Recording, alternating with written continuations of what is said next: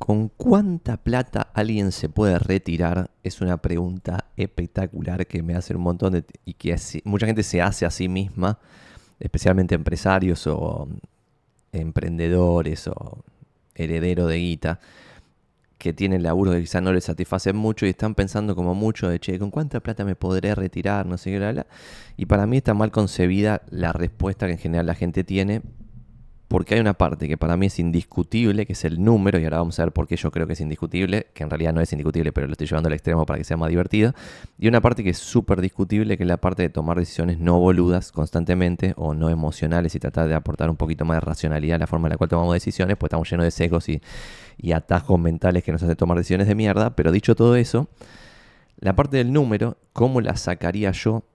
Y esto es la parte que da para la discusión, para algunos, pero para mí no es que si vos calculás cuánta guita necesitas por mes, supongamos que son 3 lucas verdes, y eso lo multiplicas por 12, y te da que al año necesitas 36 lucas para vivir en la clase media acomodada, tranquilísimo, con los pibes yendo a un colegio privado y teniendo prepaga y bla. El número mágico de cuánta guita necesitas para vivir de rentas, asegurado comillas en el aire, y asegurado comillas en el aire porque es voy a basar todo en el pasado porque el futuro siempre es impredecible por eso tenemos la bola de cristal acá, acá en el fondo para boludear a los que preguntan sobre el futuro pero tomando al pasado como referencia de lo que puede pasar en el futuro vos no podés calcular como un withdrawal rate es decir como cuánta guita vas a sacar del capital inicial más que el 3% entonces, para tener 36 lucas por año garantizadas, comillas, el pasado ya lo dije, necesitas un palo 200. Respuesta final, ya está, sí, se terminó. Si vos tenés un palo 200, te vas a garantizar vivir con 36 mil dólares por año y listo. ¿Y listo? Bueno, ahora lo vemos un poco más en detalle, pero el primer dato de esto del 3% no sé qué, bla, bla, se basa en lo que ahora comparto en pantalla. ¿Vieron este zoom que le meto, no? Tiki, tiki, tiki. Que ahora comparto en pantalla. Que es esto que está acá. Que alguien hizo porque acá voy a, voy a volver para atrás en esta presentación que ahora iba a ir, pero no sé si es demasiada información. Pero a pesar de que en algunos fenómenos estadísticos uno puede sacar las probabilidades de las cosas, cosa que en la vida real no se puede, pero muchos piensan que la vida real es un, no sé, un jueguito de tirar dados o tirar una moneda, entonces piensan que se puede medir todo, en realidad no es así. A duras penas puedes saber cuáles son los escenarios posibles, menos que menos le puedes asignar probabilidad a los escenarios posibles, pero suponiendo que le pudieses asignar probabilidad a los escenarios posibles y pudieses ver todos los escenarios posibles, cosa que es imposible, pero suponemos eso, igual no podrías saber un camino específico de todos, de toda esa probabilidad. Y tu camino específico va a ser uno en una guasada de caminos posibles, a pesar de que conozcas todo. Cosa que encima no se puede, pero suponiendo que se puede, ¿y a qué voy con todo esto? Que mucha gente comete el error en esto de, che, ¿cuánta guita necesito? Y voy a volver a esto del 3%. ¿Cuánta guita necesito para vivir de rentas? Y la, cuenta que hacen en la cabeza, que yo también a veces la hago, y puede llegar a ser razonable, pero está mal, eh, y es, che, necesito 3 lucas por mes, son 36 lucas al año. Si yo le saco 10% anual a mi guita, que lo que rinde el S&P 500 en un periodo largo de tiempo, bruto antes de impuestos e inflación, necesitaría 360 mil dólares. Bueno, eso es un error ya gravísimo porque el 10% es bruto antes de impuestos e inflación. Y encima es antes de impuestos e inflación estadounidense. Si a vos acá te fajan con más impuestos, vas a necesitar aún más guita. Pero suponiendo que necesitas 36 mil dólares por año y en vez del 10% ya le sacas el 6,6, que es el neto después de impuestos e inflación, en vez de 360 lucas necesitas 545 mil dólares para vivir con 3 lucas por mes de arriba, de renta pasiva y la mar en coche, ¿no? Entonces ahí ya te cambió el número zarpadísimo. Pero este número sería más o menos coherente, el 6,6. ¿Sería coherente? No. Porque tu camino específico en la inversión, en el, en el laburo, ahorro e inversión, va a ser tuyo específico. O sea, vos vas a comenzar en una fecha determinada. Por ejemplo, si ahora sos un pendejito de 18 años en diciembre del 2023, tu camino de laburo, ahorro e inversión va a empezar en diciembre del 2023 porque acabas de terminar quinto año. En cambio, para otra persona comenzó a principios de los 80 y para otra persona comenzó a principios de los 70 y dependiendo el punto de inicio de ese proceso de laburo, ahorro inversión, el camino puede ser muy diferente. Por ejemplo, el otro día yo hablaba que en los 90 un empleado medio pelo por completo se podía ir de vacaciones a Europa. Que un empleado medio pelo se en Argentina, ¿no? Que un empleado medio pelo se pudiese ir de vacaciones a Europa involucraba también que ese empleado medio pelo podía tener una capacidad de ahorro en dólares verdadero muy alta. Entonces, el que empezó laburando a los 18 años en 1991 tuvo una década entera en la cual pudo ahorrar mucha guita. ¿Ese es el escenario ideal? Más o menos el escenario ideal, comillas, comillas en el aire, para la Argentina hubiera sido empezar a laburar un poquito antes. ¿Por qué? Porque los primeros años son los que vos ganás chirola en general, inclusive aunque vayas a la facultad y progreses y todos los años ganas más y todo te vaya bien tengas suerte y qué sé yo, a pesar de todo eso, igual los primeros años ganarías chirola. Entonces, si después te empieza a ir bien, ese después va a empezar después de los 25 años mínimo. En consecuencia, esos 7 años te tendrían que agarrar en, no sé, y en, este escenario argentino te agarraba la hiper de Alfonsín, el quilombo, la gente ganando chaucho y palito, bueno. Entonces, eso es un escenario.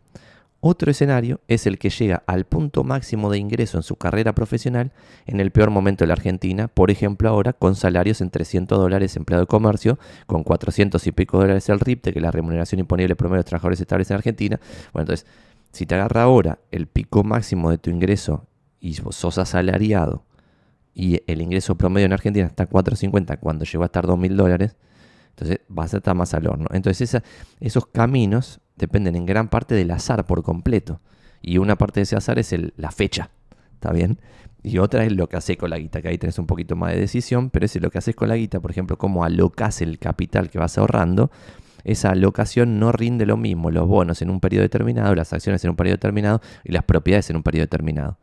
Quizá una persona compró propiedades en el 2003 por un azar de la vida y le agarró un quindenio de suba de precio de forma casi ininterrumpida entre el 2003 y el 2018, que el primer trimestre recién se empezó a hacer mierda todo, entonces 15 años de suba de precios. Entonces ese va a tener una renta muy superior a la renta del promedio long term de las propiedades en Argentina y lo mismo en acciones. Si alguien agarró los 90 en Estados Unidos con la burbuja.com y vendió en el 99 por un azar, bueno, ese va a haber tenido una renta muy superior al 10% anual. En consecuencia, lo que hace la gente de pilla, es lo que estoy mostrando en pantalla, que hicieron distintos escenarios y en todo el registro histórico que se tiene, a ver en qué escenarios uno se queda sin guita, sacando distintos porcentajes año a año. Obviamente, si uno pretende sacar 10% por año, en la, en la, mayoría de los casos, en el largo plazo se queda sin plata. ¿Por qué? Porque si uno sigue sacando esas 36 lucas cuando viene la recontra malaria, supongamos esto de el palo, el palo 200, ¿no? Pero ni siquiera, porque voy a poner la calculadora en pantalla. Ustedes calculan 36 lucas y dicen, en vez de, un, en vez de 3%, como dice Santi, voy a calcular 5, porque Santi es un cagón, lo que sea, está todo bien. 720 mil dólares necesitan tener para poder vivir de renta con las 3 lucas por mes en la clase media alta, prepaga, chico, lo colegio privado, vacaciones en el exterior y la pelotudez. 720 lucas.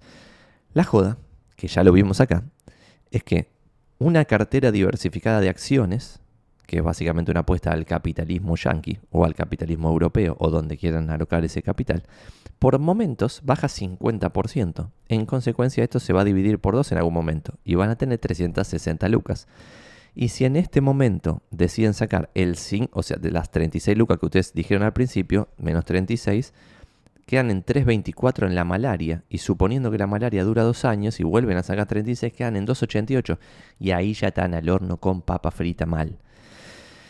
y esto continúa, continúa, continúa, y entonces escenarios de sacar el 5% por año tenés que en periodos de 30 años random, todos los periodos que existieron, tenés el 20% de los periodos post jubilación, es decir, post, y no importa la edad, si no importa, en X momento dijiste, bueno, ahora me jubilo y saco el 5% del capital inicial todos los años. Bueno, el 20% de los periodos de 30 años se te acaba el capital, no te queda nada, tiki, chao. Una desgracia. En cambio, cuando vos sacás el 4% en vez del 5% del inicial, solamente el 2% de periodo de 30 años te quedan en 0 y en periodo de 25 años ningún periodo de 25 años te queda en 0. Pero sin embargo, si vos pretendés 30 años o un poquito más de certeza en base al pasado, ¿no? Pues en el futuro podría venir una aniquilación del mercado bursátil 75% abajo y cagate fuego este 3% se banca el periodo de 30 años así. En consecuencia, para mí, este dato que estoy mostrando en pantalla, con una cartera 75% en acciones, 25% en bonos, uno podría retirar el 3%, no el 4%, el 3% y vivir de rentas de forma casi segura. Segura, no. Seguro nada porque, por ejemplo, acá vemos también que hace poco hablábamos de che, nunca hubo un periodo en que una cartera diversificada de bonos, que son en teoría más seguros que las acciones, porque tienen menos volatilidad histórica, y cuando ves el retorno de los buenos año por año es mucho menos descontrolado que en, acciones, nunca había habido un periodo de una cartera diversificada de bonos tengas tres años seguidos de baja, lo máximo era dos años seguidos de baja. Bueno, 2021, 2022 y el principio del 2023 en realidad fue del 2020 al 2021, del 2021 al 2022, del 2022 al 2023, hubo un periodo de tres años que no, van no va a coincidir con el año calendario porque ahora el 2023 probablemente cierre arriba, pero hubo un periodo de tres años completos en que una cartera diversificada de bonos tuvo renta negativa. ¿Está bien?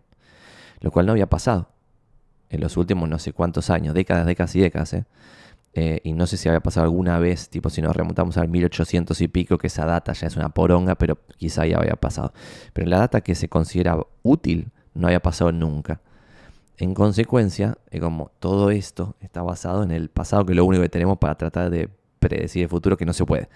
Em, ¿Está bien? Entonces, 3%. Entonces, la primera respuesta, que es esta, 3%, y acá es tipo dos o tres datos de color. Uno, esto, tipo, lo que muestra este grafiquito es esto es un escenario por azar, pero está bueno porque es como, che, uno lo que piensa es, che, el escenario promedio está acá, ponele, en 2,6%. El escenario mediano está en negativo ya y la frecuencia, o sea, y cuando vos ves los diferentes caminos cómo pueden ser, te vas a caminos ridículamente negativos y caminos ridículamente positivos. Y en realidad lo que te va a importar a vos en tu humanidad que vas a tener una sola vida, va a ser una sola línea en toda esta diversidad de caminos que podrían haberse dado. Entonces no es tan útil tener el promedio del S&P de 10%, el, el promedio después de impuestos de inflación de 6,6%. Lo que va a importar en realidad es lo que te pase a vos en tu periodo de inversión con la decisión de asset allocation que tomes, etc. Entonces esa es la primera parte, que es lo que hablamos otro día, y por eso compartí esto que ya lo habíamos hablado. Pero la segunda parte, y la parte difícil, porque acá es como, lo que yo creo es que hay un error en concentrarse demasiado en el número. El número está, es una respuesta. Necesitas sacar el 3%, entonces una, es una, una cuentita. Si quiero, por ejemplo, 3 lucas por mes, 3 por 12, 36. 36 dividido 0,03 me da un palo 200. Necesito 6 mil dólares, 2 palos 400. Y esto ya está, es una respuesta. Listo, fin. Eh, Después vas a tener una crisis existencial de qué hacer porque ya viví de rentas, ¿no? Pero la segunda parte es la difícil, que es la de no tomar decisiones boludas, que es lo que creo que casi nadie puede superar. Que ya sea por cagones o por sesgo de la acción o lo que fuese, casi nadie puede hacer esto que acabo de mostrar de una cartera diversificada de acciones y bonos, que puede ser cualquier cosa. Esas asset classes son discutibles. Podría ser que vos digas, no sé, yo prefiero, como dice Buffett, que también lo mostramos en alguna otra charla, que lo que dice Buffett es lo que recomienda a sus herederos es poner 90%, y esto no es un consejo mío, sino que es un consejo de Warren Buffett, poner 90% en acciones, 10% en bonos. Eso es lo que recomienda él. Esa es una forma de alocar el capital. Otra podría ser 50 en acciones, 25 acciones yankee, 25 no yankee de países desarrollados, y no sé, el resto del 50, 40 en propiedades, 10 en bonos en donde las propiedades, no sé, un puchito en Argentina, un puchito en Estados Unidos, un puchito en España, y si algún país colapsa por los aires, bueno, no quedas culo para arriba por completo. si tenés bastante guita, no, obviamente. Si tenés 100 mil dólares, no aplica todo lo que acabo de decir. Entonces, lo difícil sería no tomar decisiones boludas basadas en el sesgo de acción, por ejemplo, que sería una vez que construiste ese capital y decidiste una forma de alocar, por ejemplo, la ganancia, porque la magia también estaría, pero no lo pusimos en el ejemplo, pero la magia estaría en la reinversión del el interés, si se quiere, que así logras interés compuesto con el interés sobre el interés. Si, si yo compro un bono, me pagan un interés y ese interés lo reinvierto en otro bono, ahí voy a lograr efecto bola de nieve que en el corto plazo va a tener un efecto medio choto, muy chiquito, que nadie le va a dar demasiada importancia, que es lo que también hemos hablado acá más de una vez en este glorioso canal, eh, sino que en el largo plazo va a ser una bola de nieve infernal porque ahí sí importa que reinviertas la ganancia anterior. Y por eso yo veo una y otra vez un montón de gente que, no sé, tiene cinco departamentos, los departamentos los alquila, cobra un alquiler y como ese alquiler no lo reinvierte, después de 30 años sigue teniendo cinco departamentos. En cambio, si uno hace la cuenta teórica de qué hubiera pasado si esa renta de los, de los cinco alquileres, vos como no la necesitabas al principio, hubieras agarrado la renta esa, vos vivías de tu laburo y la renta esa comprabas acciones. Y cuando tenías suficientes acciones, si querés, como eras fanático del real estate, comprabas otra propiedad. Y cuando tenías seis alquileres, volvías a comprar acciones. Y cuando tenías una monedita, volvías a comprar otra propiedad. Bueno, cuando haces esa cuenta en 30, 40 años es una locura total. Y acá lo hemos hablado. Y lo que pasa es que no termina de quedar claro. No, no sé cómo decirlo esto, pero por ejemplo, yo había agarrado acá. Ah, bueno, no lo tengo en pantalla, pero después lo vemos en otro momento. Entonces, veo, che, está. Por cagones vamos a tomar malas decisiones. ¿Qué quiere decir esto? Lo mostramos anteriormente, el retorno del S&P en periodo largo de tiempo es el 10%, pero en la vida real es lo que voy a mostrar ahora en pantalla, perdón, que tiki tiki, está acá, que es, esta es la vida real, y el dato rojo es el intra-year, el dato grisecito es como termina el año calendario, pero ven que por momentos, por ejemplo, 2008, 50% abajo. Y esto no es la primera vez que había pasado. Ya había pasado que una cartera diversificada de acciones, en este caso el S&P, que son las 500 empresas más grandes de Estados Unidos, baja 50%. Pero fíjense la cantidad de veces que la bolsa baja 30 y pico por ciento. Y esto yo lo cuento siempre, pero acá en este punto, en el 2020, yo tuve muchos amigos, muchos, que han vendido 30% abajo. Cuando vos acá bandés 30% abajo y después esperás la suba y volvés a comprar, no perdés 30%, perdés mucho más. Entonces quizás acá una persona muy inteligente, muy formada, que sí sabe lo que hace, tomó la decisión por una emoción de perder la mitad de su capital, lo cual es guaso, guaso, guaso, ¿está bien?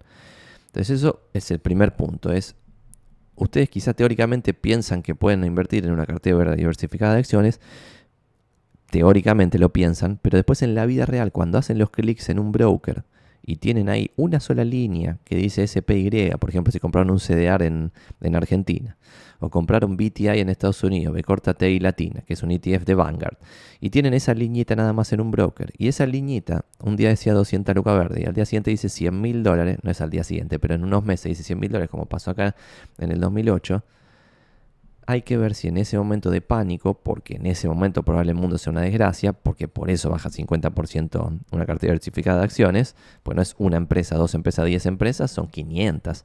Y si una cartera diversificada de 500 empresas baja 50% es que el mundo se está prendiendo fuego, ¿no? Claramente. En consecuencia, en ese momento hay que ver si vos tenés la capacidad mental, emocional de no vender. Eso es uno. Después dos, es que casi ninguno de nosotros, y acá sí caigo yo, en la primera no caigo porque ya me pasó estar muy abajo y no vendí. No tengo esa necesidad de tomar esas decisiones de mierda. Pero la que sí me pasa a mí es el sesgo de acción, que es lo que le pasa a los arqueros jugando al fútbol que se sabe que quizá la decisión más coherente para un arquero es quedarse en el medio porque la probabilidad de atajar un penal en el medio es altísima y la cantidad de penales que se patea al medio no es bajísima. ¿está bien?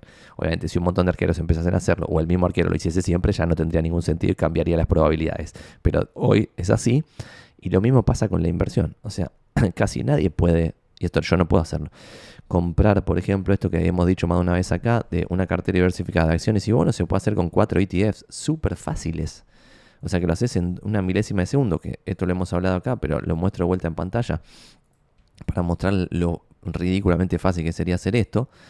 Pero lo muestro acá, por ejemplo, tiki tiki. Si vos agarras, comparto pantalla, y pones un puchito de tu guita en BTI. ¿Qué, ¿Qué es BTI? Es un ETF que te cobra solamente 0,03% de mantenimiento, 0,03 de expense ratio, la nada misma. Y cuando te fijas lo que tiene adentro, ves que BTI, lo dice acá, tiene 3.761 empresas estadounidenses. Te vas a VXUS, que tiene 0,07 de expense ratio, la nada misma, y después te vas acá abajo, tiki tiki tiki, y ves que tiene 8.542 empresas no estadounidenses. Después te vas a BND, BND, 0,03% expense ratio. Te vas abajo y tiene 10.719 bonos. Te vas a BNDX, que serían bonos no estadounidenses, 0,07% de expense ratio, la nada misma, y cuando te vas abajo a lo que tiene, tiene 7.096 bonos, una locura total, dejo de compartir pantalla ahora. ¿Por qué mostré eso? Porque eso lo pase cualquiera, o casi cualquiera, haciendo tres clics locos en un broker. Y esto también lo mostramos acá, pero tipo, y Santi, pero ¿cómo hablo cuenta en un broker? No sé qué, bla, bla, bla. Es una pelotudez hacer eso. También lo vimos acá. Si vos tenés una caja de ahorro en dólares y tenés una cuenta en un broker argentino, vas a poder hacer ciertas cosas. Esto no es un consejo de inversión, investiguen, no sean pelotudos. Pero comparto pantalla para mostrarles algo. El esquema básico sería, vos tenés una cuenta en un banco argentino, una caja de ahorro en dólares, tenés una cuenta en un broker argentino y por otro lado deberías tener una caja, una cuenta en un banco estadounidense y, una, y un broker estadounidense o europeo, lo que se te cante culo, ¿no? Bancos argentinos, sociedades de bolsas argentinas, pueden ser Alaria, BAFSA, no sé, Invertir Online, Cocos Capital, Bull Market, Balance, lo que sea, y brokers estadounidenses, Schwab, Ameritrade, Fidelity, E-Trade, Interactive Brokers, Merrill Edge, Vanguard, etc. Con esto ya lo resolves y bueno, esto ya lo dijimos el 90%, bla, bla, lo de los ETF no lo voy a decir ahora, pero esto sería el esquema que acabo de decir, una pelotude total. O sea, vos con la cuenta en el broker estadounidense ya podrías tener guita en BTI, VXUS, BND, BNDX, cuatro ETFs con expense ratios bajísimos y fin. Pero ¿cuál es el problema de este escenario que estoy mostrando en pantalla? Que a ninguno de nosotros nos da el cerebro para no hacer nada, porque tenemos el famoso sesgo de acción. Entonces queremos involucrarnos en el proceso de qué hacer con nuestro dinero, entonces no podemos hacer esto. O lo mismo tomar una decisión sistemática de, che, voy a comprar propiedades en Buenos Aires, pero todavía no me da para comprar una propiedad. Bueno, mientras no me dé para comprar una, voy a comprar, por ejemplo, SPY y solamente voy a tener en cuenta una caja de ahorradores en Argentina y un broker argentino y voy a comprar CDRs.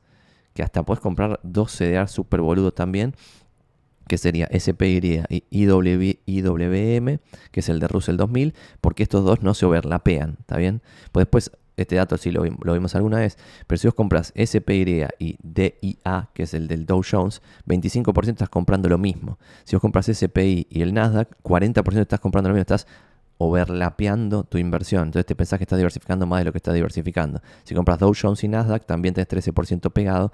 En cambio, si compras Standard Poor's y Russell 2000, no estás pegado, de cero posiciones encontradas. ¿Por qué? Porque el Russell 2000 es un índice que son las 2000 empresas que vienen después de las mil más grandes. Porque el Russell lo que mide son un índice, es el Russell 3000, que mide las 3000 más grandes, y después ese 3000 se divide las mil más grandes y las 2000 que le siguen. Las 2000 que le siguen básicamente son small caps. Entonces, volviendo atrás, con dos CDRs de ETFs, que es una pelotudez, puedes ahorrar sistemáticamente e invertir en el capitalismo, básicamente. ¿Está bien? Entonces todos los meses pones una plata en SPY, una plata en IWM. Y una vez que tenés cierta cantidad de guita que te hace feliz, para comprar un monoambiente en retiro, compras el monoambiente. Después la renta de ese monoambiente la invertís en, en, un CDR de un ETF o en algo que sea un activo productivo. Y después cuando ya tenés más, volvés a invertir. ¿Está bien? esto, la decisión de sistematizar ese esfuerzo, la podríamos tomar todos. Es fácil. Y después aplicarlo, si ganás bien y tenés suerte en la vida y pudiste tuviste oportunidades y no, tuviste cierta suerte de clase media alta cuando eras pibito, bueno, vas a poder ganar cada vez más guita, te va a ir cada vez mejor en tu carrera laboral y debieras todo el tiempo poder ahorrar más guita. ¿Está bien? Pero sin embargo, ninguno de nosotros lo puede hacer en la vida real. Eh, mantener esfuerzo es como ir al gimnasio, no sé, o comer saludable. Algunos mínimos lo pueden hacer, pero la mayoría de la gente no lo podemos hacer. Esto es lo mismo, la mayoría de la gente no lo podemos hacer. Pues pretendemos meternos e inmiscuirnos en este de no, pero voy a, mirá, vi esta empresa que no sé qué garcha, voy a poner una parte en esta empresa. Y esta cripto de la garlompa, voy a poner una parte en esta cripto de la garlompa. Entonces ahí, por el sesgo de acción de no hacer nada, porque esto de SPY y IWM es no hacer nada. Tipo, cobras el primer día un clic y ya después nunca más pensás en esto. Y la joda acá es que en algún momento va a bajar 50% el S&P. Ya lo sabemos todos, lo que no sabemos es cuándo, pero va a pasar. Entonces, mantener esa sistematización del ahorro invertido cuando baja 50% el S&P, tampoco casi nadie lo puede hacer. Entonces terminas tomando la decisión por cagón, error, o por sesgo de la acción, otro error, yéndote al joraca con tu dinero invertido. Y después la tercera, el tercer sesgo mental o error de razonamiento que tenemos, al menos que tengo yo y lo estoy proyectando en ustedes, es creernos más vivos que los demás. Acá ya vimos no me acuerdo en qué momento, en qué charla, pero que la abrumadora mayoría de la gente pierde contra un índice, un benchmark pasivo donde no hay que hacer nada. ¿Está bien?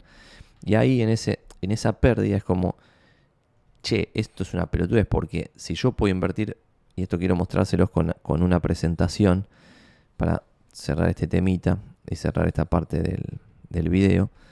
Pero es como si 9 de cada 10 fondos activos, activos que eligen en qué empresas invertir o en qué bonos invertir, pierden contra fondos pasivos, es decir, indexados que sean comparables, ¿qué sentido tiene eh, que un pinche clase media en Almagro, como soy yo, por ejemplo, era históricamente, ahora soy un pinche clase media alta en Recoleta? Pero esto, por ejemplo, ¿ven? Voy a mostrar dos o tres cosas que hemos mostrado acá en videos anteriores, pero lo estoy resignificando, que es, che, el Random Walk Down Wall Street, libro de Malkiel, dice que en periodos de 15 años el 92% de los fondos que quiere ganarle al S&P 500 pierde contra el S&P 500. El 95% de los fondos que quiere ganarle al S&P Small Cap 600 pierde contra el S&P Small Cap 600.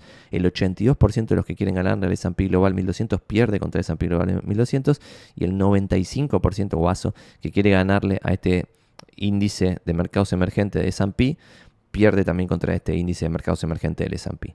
Esto es una locura total, un delirio místico increíble. Estos son profesionales de Ivy League, de universidades Ivy League, o sea que fueron a Stanford, a Harvard, súper inteligentes, mensa material, o sea, son súper dotados, súper formados, súper conectados, con acceso a, no inside information porque es ilegal, pero con acceso a mucha información, y sin embargo, 95% en promedio pierde contra el mercado. No le creen al libro Random Walk Down Wall Street, este otro libro de Charles Ellis, que se llama Winning the Loser's Game, también te dice, en fondos large cap, 92% pierden un periodo de 15 años contra el índice, en fondos de value large cap, el 79%, no es tan guaso porque los inversores de valor en general son más coherentes, pero igual el 79% pierde contra el índice, en small cap growth funds, es decir, los que tratan de encontrar quiénes son las empresas chiquitas que van a crecer a lo loco, 98% pierde contra el índice, y en fondos de real estate el 86% pierde contra el índice. Entonces es un juego donde la mayoría pierde. Después, si me voy a periodo de 15 años, según The Choice of Compounding, que es un libro de Gautam Bait, también me dice 89% pierde de All Domestic Funds. En Large Cap Funds, en periodo de 15 años, 91% pierde. Y miren esto, en Small Cap Funds, 96,73% pierde contra el índice. Contra el índice, ¿también? No es que pierden guita, sino que ganan menos que el índice. Y lo más grave de todo, que esto sale de otro libro que se llama The Little Book of Common Sense Investing de Bogle, es que no solo casi todos los fondos activos que eligen en qué empresas invertir pierden, pierden contra los fondos pasivos, que son los indexados, sino que el 80% ni siquiera sobrevive a largo plazo, es decir, a un periodo de 40 años, que es lo que vos vas a necesitar como inversor. Lo es un delirio total. Entonces acá es como tratar de encontrar a esos dos solid winners que están acá en este grafiquito de torta, que son esa insignificancia que está ahí, que no existe, que lo único que lograron ahí, y solid winners es que ganaron 2% o más con respecto al índice. O sea que ganar 1% más o 2% más, que son los marginal winners y los solid winners, es esta pequeñísima partecita del gráfico de torta, insignificante. Entonces es un sesgo también nuestro, por un lado, pretender ganarle al mercado eligiendo en qué empresas invertir, y por otro lado, pretender ganarle al mercado eligiendo a qué inversores darle la guita. Es decir, como tener la capacidad de, este chabón es un crack, por eso yo le doy la plata a él, porque es un crack. Y vos pensás que estás descubriendo al crack que está en este pedacito de la torta y no a todos los que están acá en la torta, porque guarda que en estos 281 non-survivors, es decir, los que ni siquiera sobrevivieron con el fondo, eran todos superdotados, graduados de Harvard, que eran muy divertidos para hablar, súper conectados, con mucha información, no eran boludos. ¿Está bien? Esto es la industria profesional de fondos. Pero, la buena noticia, si quieren, que es la razón por la cual yo soy un estúpido que piensa que le puedo ganar al mercado, eh, y yo supongo que después voy a ver este video en el 2033 en vez de en el 2023 y voy a decir qué pelotudo que fui, perdí una década con esta pelotudez de pensamiento que tenía.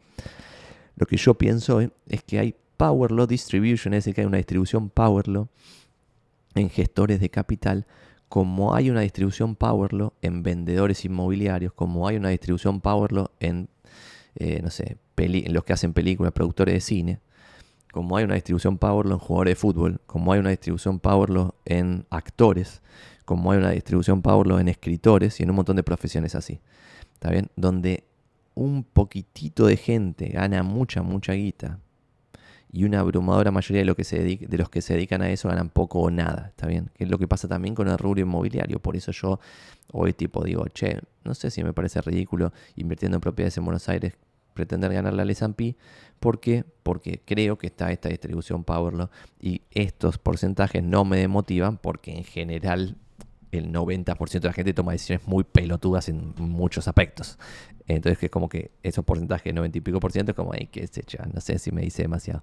Pero debería decirnos, porque ahí, analizándolo racionalmente, hay un sesgo de creernos más vivos que los demás en pretender ganarle al mercado. Y acá un tema súper interesante que veíamos en uno de los videos anteriores es, Inclusive es difícil detectar a los, comillas, comillas en el aire, ganadores, porque por ejemplo el mejor inversor de la historia de la humanidad, que es Warren Buffett, perdió contra el mercado uno de cada tres años. Entonces si vos agarrabas un periodo, por ejemplo, de seis años random, y veías que en esos seis, dos había perdido contra el mercado y cuatro le había ganado, y eran seis años lo que vos tenías de muestra, decías, qué sé yo si este chabón es un ultra crack. Y en el largo plazo resultó ser un hiper recontra crack, como ya vimos acá, Berkshire Hathaway, la empresa de Warren Buffett, le sacó 20% de la compuesto a la plata de los inversores, 20% de la compuesto es una guasada porque volviendo atrás, acá estos solid winners de esta muestra, de no sé, 300, no sé cuántos eran acá, un poco más, eran dos que le ganaban por dos puntos o más al mercado. El mercado, ya lo dije antes, es 10% anual. Entonces ese 2 o más es 12% o más. El 20 de Buffett está totalmente fuera de escala. Que es lo que también vimos acá, que hay muy pocas empresas, otra es Google, por ejemplo, que, le han ganado al mercado sin tener más volatilidad que el mercado. Porque si vos invertías en Berkshire Hathaway, uno de los peores años que te tocaba, no llegaba al 50% de baja. Si invertías en una cartera diversificada de acciones, sí te tocaba 50% eh, de baja. Y la cartera diversificada de acciones te terminaba rindiendo 10% anual compuesto en periodo largo de tiempo y Berkshire Hathaway 20%. Obviamente, como ya dijimos antes, va a depender del camino específico, no es lo mismo entrar en cada uno de los años, va cambiando, pero ahí hay algo. Em, y después otros inversores grosos, por si los quieren googlear, son Keynes, ponele que acá solo lo conocemos por medidas falopa macroeconómicas, pero en realidad Keynes fue uno de los mejores inversores de la historia de la humanidad y le sacó 13% anual compuesto a su fondo, cuando el mercado del Reino Unido en ese periodo tuvo un retorno negativo Fíjense la diferencia, es 14 puntos por arriba del mercado y ganar 13,2% anual compuesto en la crisis del 30, porque a Keynes le tocó operar como inversor en el peor momento de los mercados bursátiles que se tiene registro. ¿Está bien? Entonces el mercado del Reino Unido, por ejemplo, en 1930 bajó 20%, en el 1931 bajó 25%, en 1932 bajó 5%, y cuando vos compones estas bajas, es una baja fulminante. Después subió un año, bajó otro año. Después subió dos años, bajó, bajó, bajó, bajó. O sea, después tipo en 37, 38, 39 y 40, cuatro años seguidos de baja. Y acá Keynes lograba resultados más altos. Keynes sí con más volatilidad de resultados. Y otro hipercrack que falleció hace poco, Charlie Munger, que con su fondo, el Munger Partnership, antes de sumarse a Berkshire Hathaway, también en un periodo relativamente largo de tiempo le sacó 20% en el compuesto, que es lo mismo que Buffett, en un mercado en donde el S&P en esos años había subido 5,2%. De vuelta, acá pueden ver que entre 1962 y 1975 el retorno del S&P había sido 5.2, el del Dow Jones 4.9 y acá alguien podría haber invertido todos estos años y decir, ¿y dónde está mi 10% no compuesto, Santi, que me prometiste? esto es, información, es un consejo de inversión. Y por otro lado es lo que decimos acá, tipo, esto, ¿cuántos años hay acá? 13 años, una cosa así. Eh, y no fue 10%, o sea, no fue lo suficientemente largo el periodo para llegar a ese 10% que siempre se refiere uno como el bruto antes de impuestos e inflación. ¿Está bien? Entonces, eso es bueno, y después en esa presentación habíamos puesto lo de Berkshire Hathaway, que también es interesante.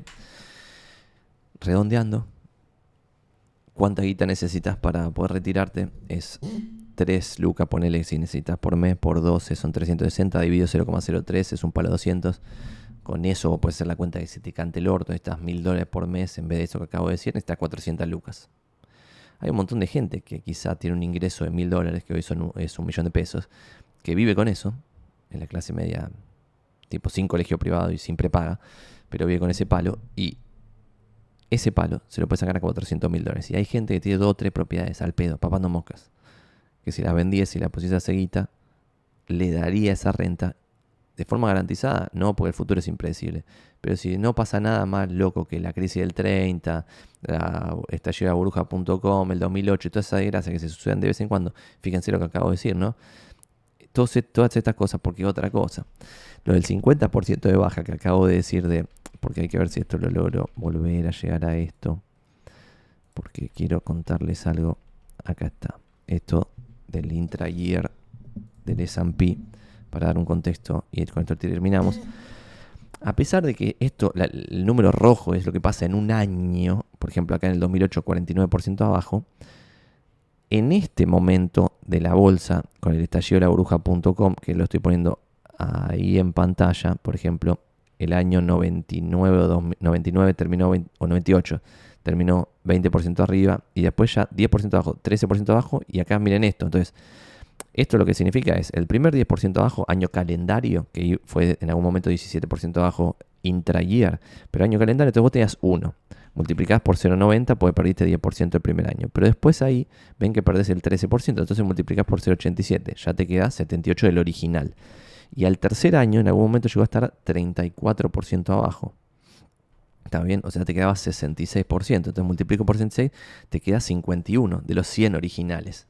Entonces en el estallido de la, las, de la .com también estaba 50% abajo, pero aún más sangría, porque en vez de un ser un año rápido, ¡pum! y después rebote, como fue el 2008, acá fueron tres años donde levemente te ibas desangrando. Otra fue, por ejemplo, el, crash del COVID, no terminó ni siquiera el año ese, que, que bajó 34% en un momento, terminó el año calendario arriba, súper positivo, lo ven ahí en el gráfico. Entonces, de la década del 30 hasta ahora, tuviste la crisis del 30 fulminante, más que 50 abajo, después el 99 y después el 2008. ¿Está bien? Y fíjense que el 99 y 2008 estuvo súper cerca, por lo tanto, si a un pobre papanata, por mala suerte, empezó a retirar dinero, dijo, che, me jubilé, llegó el 98, me jubilé, vamos todavía, dejó de generar ingresos. Y en el año 98 empezó a extraer un porcentaje X, que es de lo cual estamos hablando ahora, y ese porcentaje X lo mantuvo en el tiempo sobre capital inicial, y apenas empieza, se fumó 50% de baja, siguió sacando guita, no sé qué, y después la recuperación de 10 años vuelve, el 2008 le vuelve a hacer mierda otra vez 50% abajo. En 10 años no es nada. Entonces esa persona tuvo muchísima mala suerte, a diferencia del que empezó en el 2009, ponele. Que en el 2010 o algo así dijo, ahora sí me jubilé, ya tengo la guita para vivir de rentas, y el 2010 empezó a sacar, bueno, ese le fue mucho mejor. Por ahora, por ahora. Porque esto, a pesar de que todos piensan que this time is different, es decir, que esta vez sí, cambia todo, esta vez sí. No, en general no cambia eh, las cosas tanto. Y todas esas cosas que cambian zarpadísimo, no terminan pasando en un resultado ridículamente diferente en el largo plazo de una inversión diversificada en acciones propias y bueno, que son las únicas cosas en las cuales uno puede invertir de forma coherente sin, sin ser un descerebrado. Así que bueno, si quieren 3 luquitas por mes, un palo 200, quieren 6 luquitas, dos palos 400, quieren una luquita por mes, 400 lucardas y se lo garantizan. Esto quiere decir que no se puede vivir de rentas con menos. Yo he vivido de rentas hace muchos años y trabajo y gano plata, pero para tener cada vez más plata. Y no necesariamente tengo estos números porque claramente si vos, cada uno de esos caminos es diferente y si vos en un año tenés 10% de renta, en realidad yo no estoy sacando ese 10%, lo estoy reinvirtiendo como ya dije mil millones de veces y por eso cada vez voy teniendo cada vez más activos pero sin embargo, si hago la cuenta, del 2018 hasta ahora, siempre gato menos de lo que se genera de ganancia de mi capital invertido y es chirola en relación a lo que debería ser con esta regla del 3%. Pero con la regla del 3% es certeza, en base al pasado, que es el, twist y la... No se, olviden de la bola de cristal que está ahí desde otro lado. Eh, así que eso. Tres luquitas, un palo 200. Regla de 3 simple, sacan la lógica y tienen algo ahí para, para jugar. Si llegaron a este momento del video, like y suscribirse, no sean guachos, que en 55% de los que consumen este video no están like y suscriptos.